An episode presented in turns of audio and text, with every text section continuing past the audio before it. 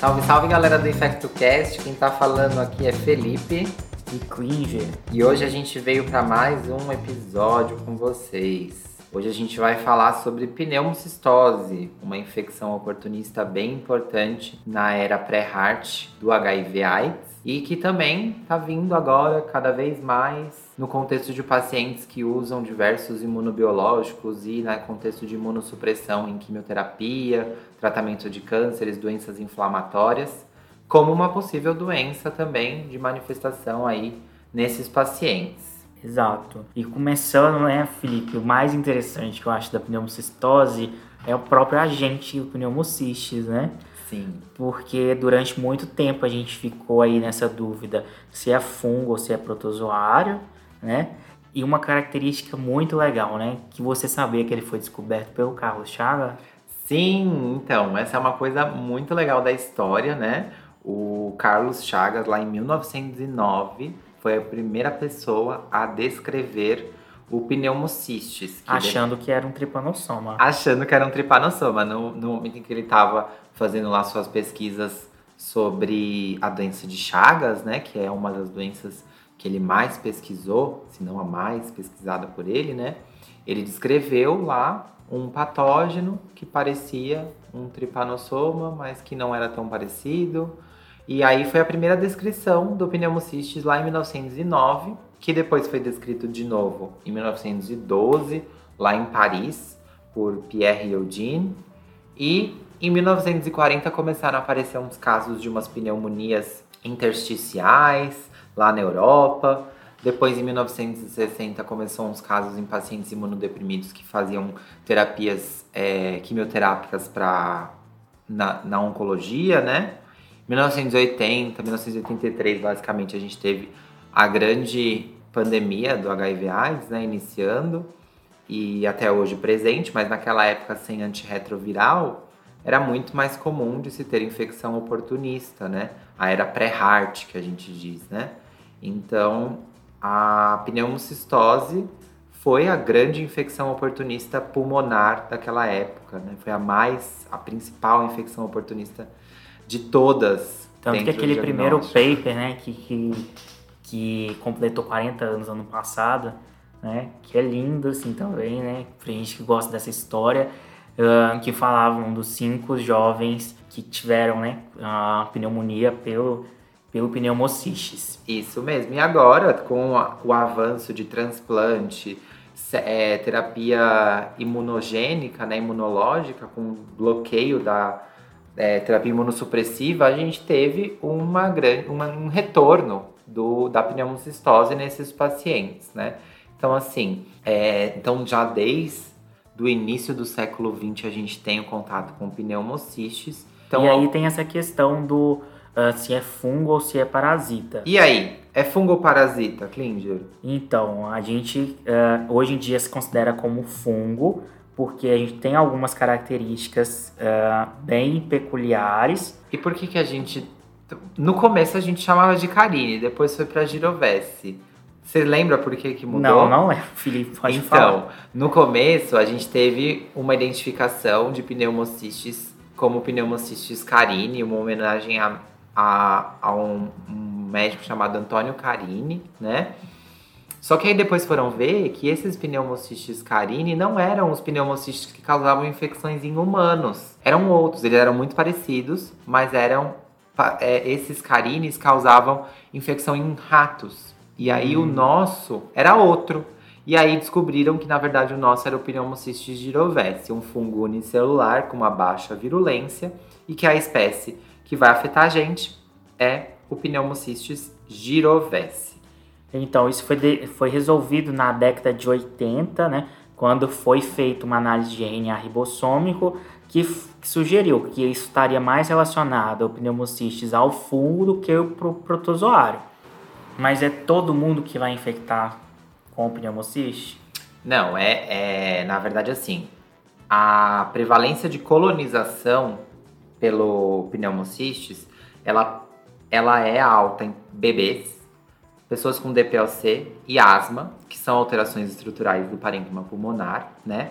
Mas, por exemplo, pacientes com DPOC e asma exclusivamente, eles não vão manifestar a doença pneumocistose. Eles são colonizados, mas é muito, muito raro que eles manifestem só por conta dessas duas, desses dois diagnósticos. Alguns fatores predisponentes à colonização pelo pneumocistis são, então, a infecção pelo HIV, CD4 baixo, independente de ser por conta de HIV ou não, cânceres, principalmente oncohematológicos, os transplantes de órgãos sólidos, sendo que 5 a 15% desses pacientes vão desenvolver pneumocistose se não tomarem a profilaxia. E existem também as descrições de clusters dentro do transplante de órgãos sólidos, de clusters, por exemplo, de locais onde fazem transplantes de rim, onde tem uma incidência alta de pneumocistose que não é observada em outros lugares que fazem transplante de rim. É uma descrição bem específica dos transplantes. Além disso, pessoas que usam corticoide acima de 30 mg dia, inibidores de TNF-alfa e os pacientes com alterações estruturais pulmonares também têm fatores, é, são fatores predisponentes à colonização pelo pneumocistis girovese. Felipe, justamente eu, uh, eu gosto de lembrar da pneumocistose como uh, a pneumonia do HIV. Isso. Né? Justamente, lógico que não é a, a causa, não é só ela que causa pneumonia no HIV, mas é a causa principal de pneumonia nos pacientes HIV com CD4 menor que 200. Isso mesmo.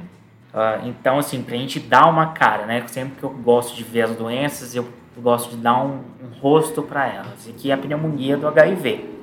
Sim, é ótimo, claro. né? Porque aí a gente consegue colocar lá na nossa realidade, né? Sim. Que é muitas vezes difícil a gente ler isso e ao mesmo tempo colocar na prática clínica. Então, é, isso que você faz é ótimo para a gente poder dar cara nessa doença, né? Então é a, a pneumonia do HIV, mas que hoje eu já consigo transpor para outros pacientes também. Para outros pacientes. Então, esse paciente que vai chegar para a gente com pneumocistose, muitas vezes vai, vão ser aqueles pacientes em abandono de tratamento, uh, com CD4 baixo, e que vão, vão chegar com um quadro arrastado de uma febre e tosse mais aí mais prolongada. Isso mesmo. É, então, para levar para essa parte do quadro clínico, passando um pouquinho pela fisiopatologia, a gente tem que a pneumocistose é uma doença basicamente do pulmão. É uma doença que vai afetar basicamente o pulmão. A diferente de outras infecções oportunistas que a gente tem um acometimento é, de vários órgãos e sistemas, a pneumocistose, após a inalação desses cistos que estão no ambiente, eles vão se abrir dentro do parênquima pulmonar e essas formas tróficas vão se aderir nos pneumócitos, principalmente no pneumócito tipo 1, que vai inibir o seu crescimento. A resposta imune nesse pneumocistis, ela vai ser tanto inata quanto humoral e depois dessa adesão há um processo de destruição desses pneumócitos e aí Dentro da destruição desses pneumócitos, os alvéolos vão começar a ficar preenchidos por restos celulares e com isso fazer uma diminuição na troca de oxigênio. Como o Klinger falou, então, o que, que isso vai causar? Vai causar uma dispneia progressiva. Essa dispneia normalmente tem evolução de duas a três semanas, classicamente descrita, com uma febre associada, que às vezes não é uma febre importante, é uma febre ali que chega no máximo dos seus 38,5, não é aquela febre com bacteremia, porque é um processo mais localizado no pulmão, é um processo inflamatório mais é, lento do que doenças mais virulentas. A e gente... própria, e a própria existência né, de ser um fungo também, né? Sim. Que não cursaria com com, é, com essa resposta tão exacerbada. E além de tudo, né, num paciente imunodeprimido, Sim. onde a gente tem um processo inflamatório mais débil em relação aos outros pacientes, né? Além da dispneia e da febre, a gente vai ter um quadro de tosse normalmente não produtiva e é, esse paciente, ele quando vem para o sistema de saúde, quando ele vem em atendimento, a grande queixa dele às vezes não é nem a tosse nem a febre, é a dispneia, é a falta de ar que ele sente. Ele, olha, doutor, eu só procurei aqui porque eu tô com muita falta de ar. E aí eu tive que procurar. Isso lembra, a gente está num momento em que febre, tosse e dispneia acende todas as luzes possíveis para nossa grande doença pandêmica que é a COVID-19, né? Mas sempre lembrar, a COVID-19, um processo viral e a pneumocistose podem muito se assemelhar na imagem e em algumas vezes na clínica. Então, a gente sempre tem que levantar a bandeirinha de alerta aí quando a gente pensa que esse paciente, por exemplo, tem outros estigmas de imunodeficiência. Uma dermatite seborreica que começou junto com essa dispneia, ou uma candidíase oral. Então, tudo isso auxilia a gente dentro de, de pensar os diagnósticos diferenciais. É, dentro desses sintomas, então, o paciente ele vai ter febre quase em 90% dos casos, e hipoxemia chega a bater até 90%, 91% dos casos nas revisões. Então, muita gente com hipoxemia. A imagem, como que é a imagem, Klinger? A imagem é uma imagem estranha, né? A gente não consegue pegar um achado específico dessa, dessa imagem. É isso mesmo, é aquele achado que, que a gente coloca mais genérico do tipo, o pulmão tá sujo, mas eu não sei descrever essa, esse sujo, entre aspas. Então, é um infiltrado retículo nodular bilateral difuso. É, ou seja, não te dá informação Não te nenhuma. dá muitas informações, assim, mas você sabe que o pulmão não tá legal. A, a transparência do pulmão não tá legal, o pulmão tá mais branco no raio-x, né? O pulmão tá mais branco bilateralmente, não tem áreas muito focais. E no, na tomografia, é aonde a gente já visualizava o vidro fosco antes do Covid, né? O vidro fosco, as imagens, as opacidades em vidro fosco difusas por todos os campos pulmonares é, já eram muito vistas na nossa prática infectológica, né?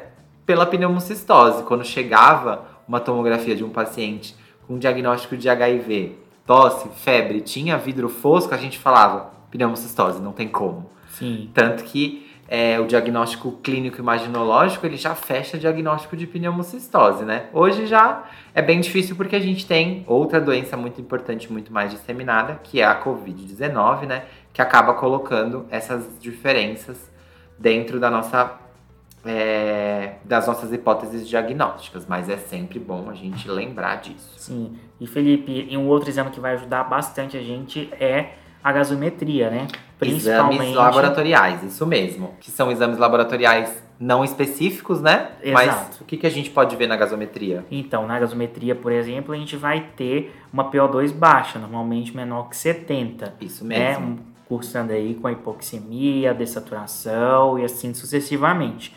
Ah, mas a gente também vai ter exames inespecíficos. O mais é, comum dele, né? É o DHL que vai estar aumentado, né? Esse DHL costuma estar mais aumentado né, na pneumocistose e exames gerais como, como o próprio hemograma, que pode trazer essa linfopenia, né? Ah, também falando a próprio pelo, pelo HIV. Isso, é bem importante a gente é, pontuar que esses marcadores, eles são marcadores inespecíficos, eles podem ter diversas etiologias. O DHL ele aumenta por conta da lise celular, então a lise de pneumócitos acaba liberando esse DHL na corrente sanguínea e acaba estando aumentado. Como a lise é muito importante, ele acaba estando aumentado. Junto disso, a gente também pode ver, por exemplo, beta-2-glucana positivo, que é um marcador que a gente também usa em infecções por cândida, que, são, que é um fungo também, podendo estar aumentada nessas infecções.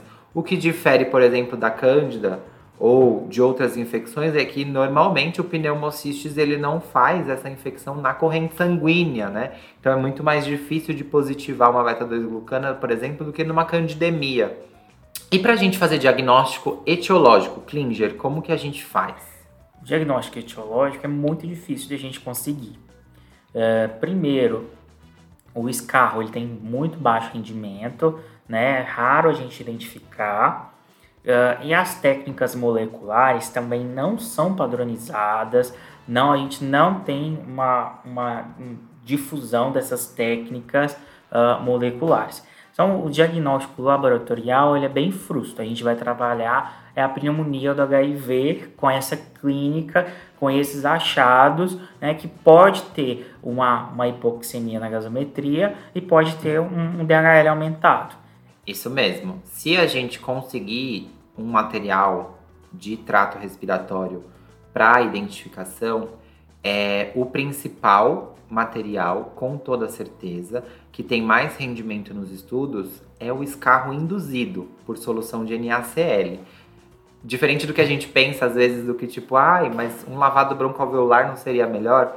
O rendimento ainda é menor do que um escarro induzido. Então a gente sempre tem que pensar nisso. Que escarro induzido é muito difícil de se fazer por conta de controle de disseminação de micro-organismos, por conta de técnica.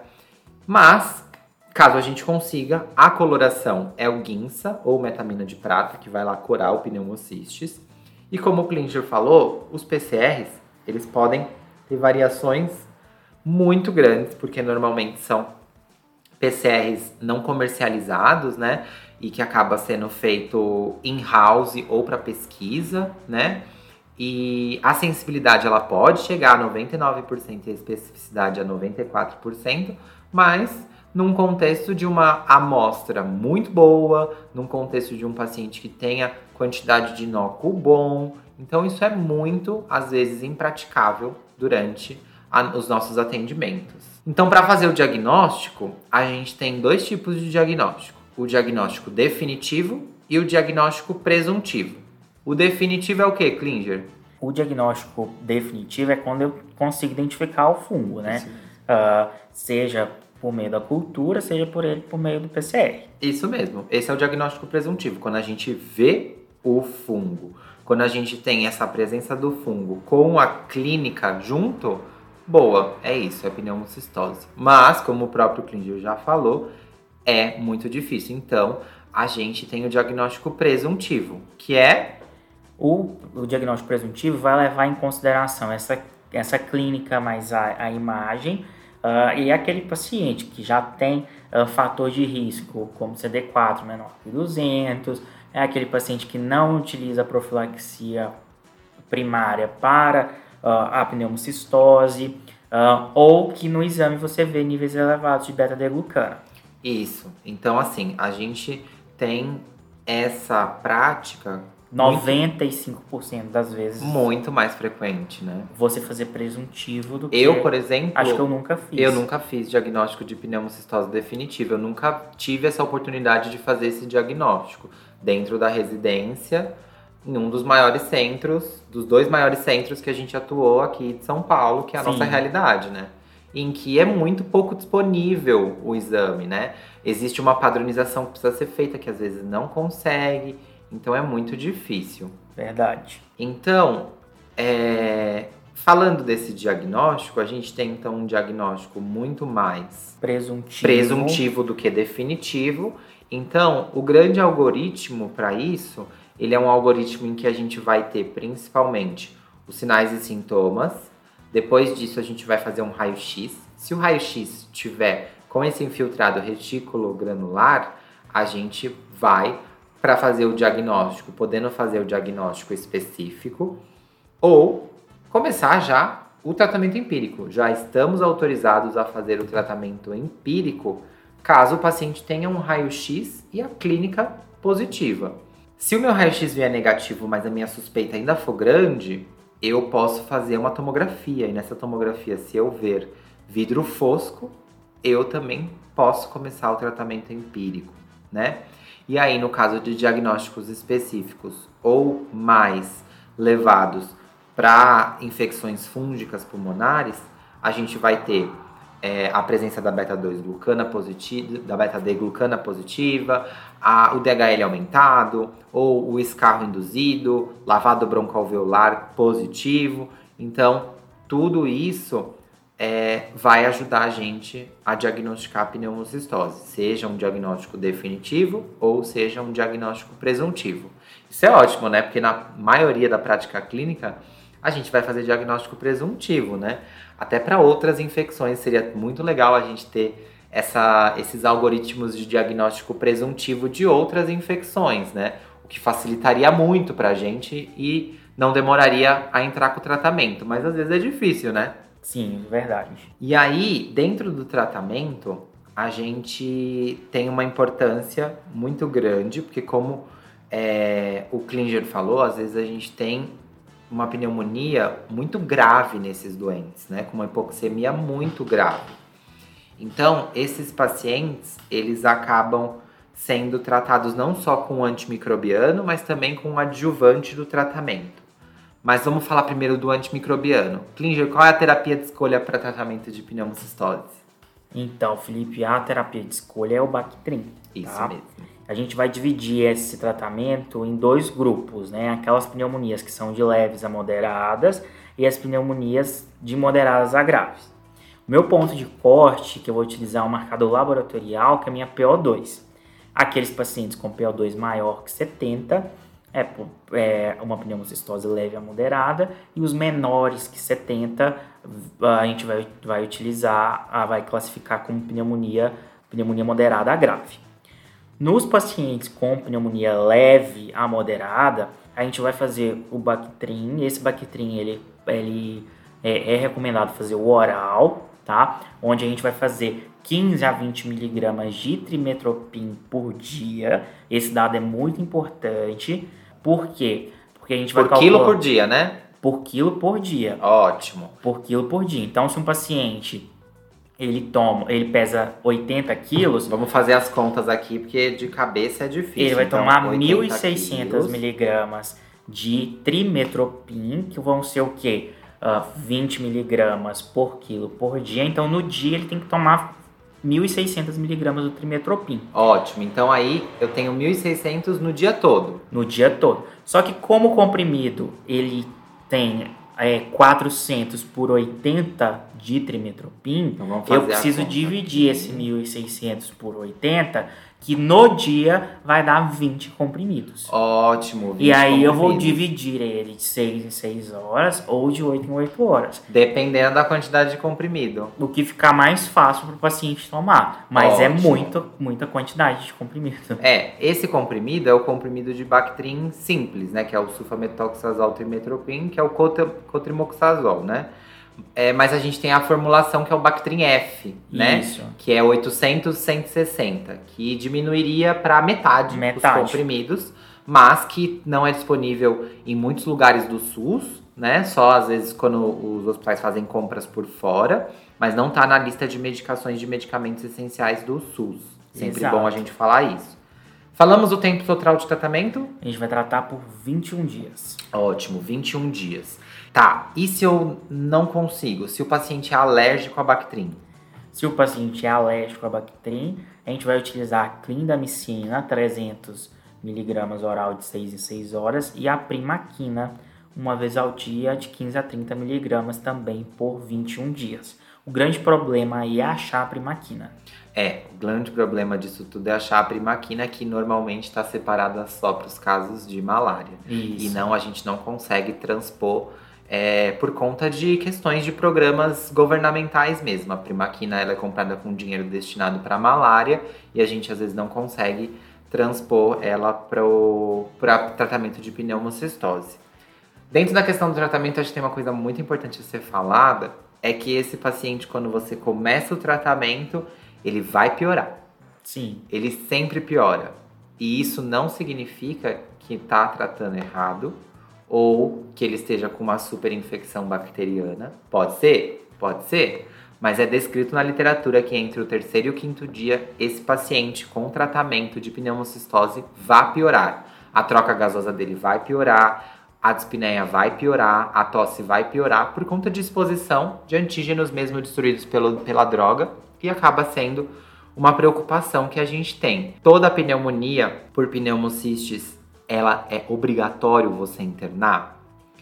Ela não é obrigatório, mas é muito interessante que você interne por conta desses possíveis é, dessas possíveis complicações que você vai ter durante o tratamento, né? E esses pacientes também, Felipe, eles têm muito contexto social, né? Com certeza. Justamente porque vão ser principalmente os, os abandonos de tratamento. Isso mesmo. Então, ninguém abandona o tratamento porque quer, porque é, tem os que têm a negação a respeito da doença, mas o que a gente vê nesse contexto social são moradores de áreas livres, são pacientes, uh, pessoas trans que também são marginalizados, são é, pacientes sem uma rede de apoio importante que vão estar nesse contexto. Isso mesmo, é muito bom lembrar que esses pacientes em abandono é muito mais do que só abandonar, né? A gente tem um contexto social por trás que é muito importante dentro dessa questão.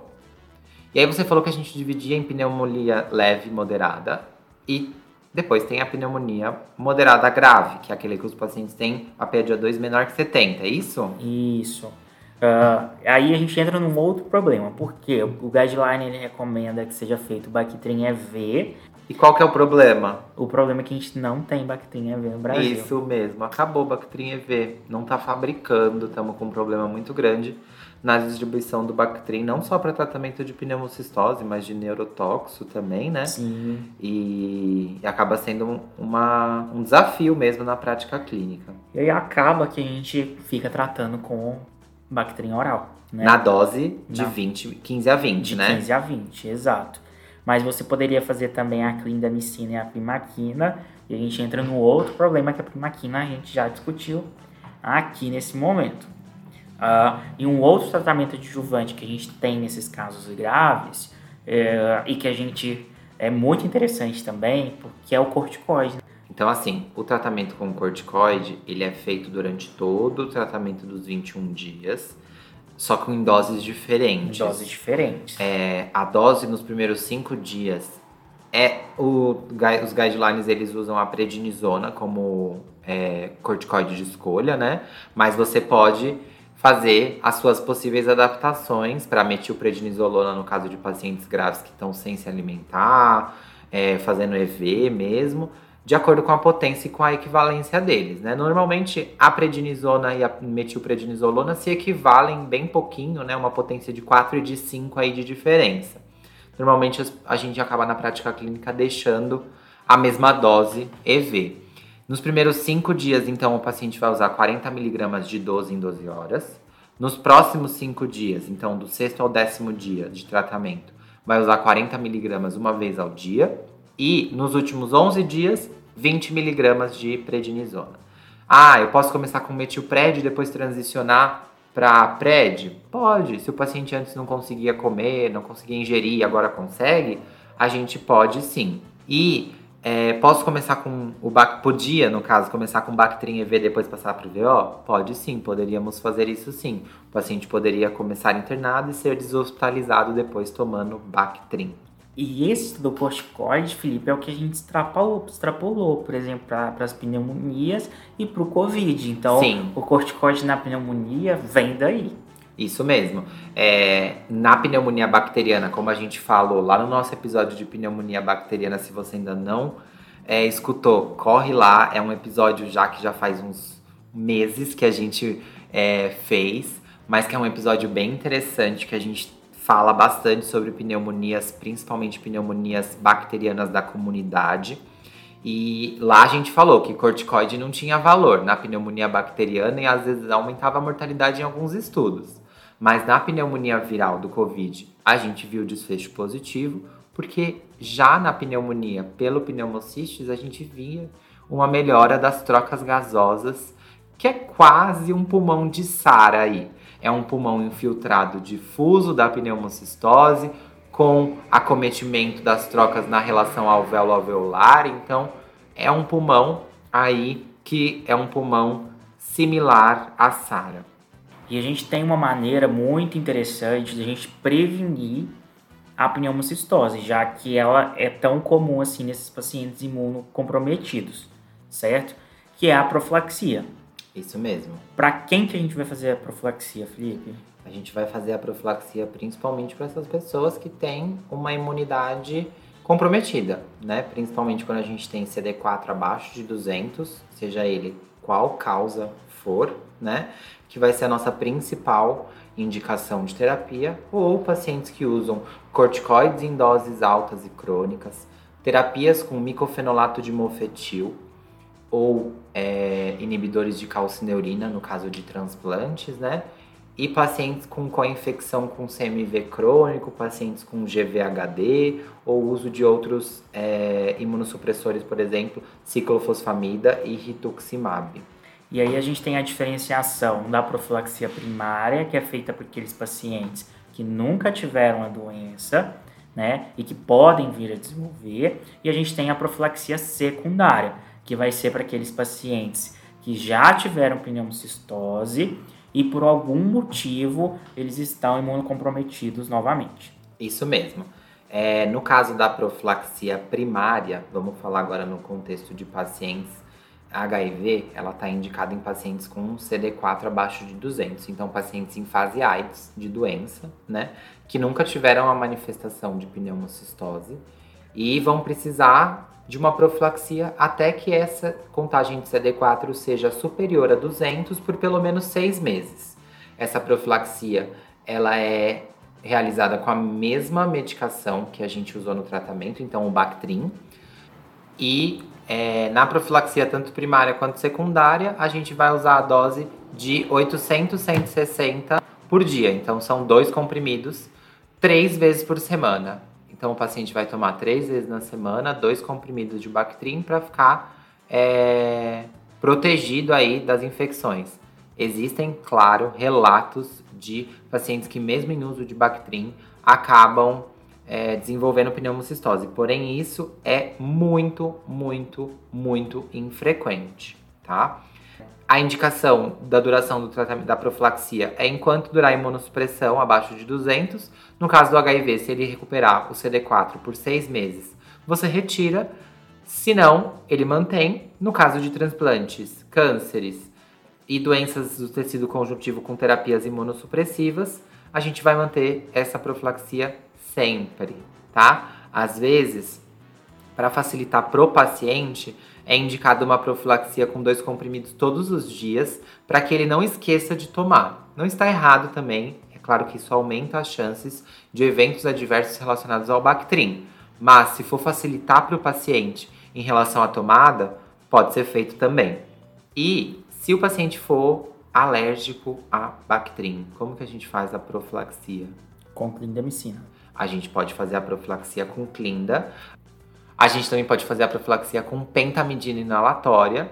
É, uma vez por mês, a pentamidina inalatória tem essa vantagem. A questão é que ela causa, na inalação, ela pode causar broncoespasmo, pode causar reações de hipersensibilidade e é muito pouco disponível na prática clínica também.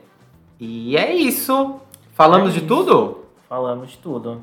Então, assim, gente, de mensagem final, nesse contexto de pandemia, de Covid-19, sempre lembrar que existem outras doenças respiratórias que também cursam com hipoxemia e vidro fosco, né?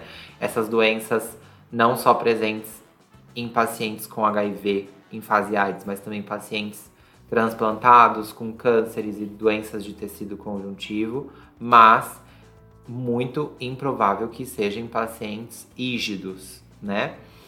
É, o manejo pode ser feito até mesmo com exames simples, sem um diagnóstico etiológico, e o tratamento feito com Bactrim durante 21 dias, associado ou não a corticoide, de acordo com os critérios que o Klinger falou. Tá bom? Então, gente, sigam a gente lá nas nossas redes sociais, Twitter e Instagram, InfectoCast. Lá a gente solta não só os avisos dos nossos episódios, mas também casos clínicos, tabelas mnemônicas de coisas que a gente fala nos nossos episódios. E. É isso. E é isso! Sigam a gente nas redes sociais, nas plataformas digitais, os nossos episódios estão saindo aí numa frequência a cada 15 dias nesse momento, mas isso pode mudar para mais ou para menos, dependendo de vários fatores aí de nós, que acabamos sendo a nossa rotina junto com a gravação dos episódios, mas a gente espera que vocês entendam isso também. Um grande abraço. Um grande abraço, pessoal!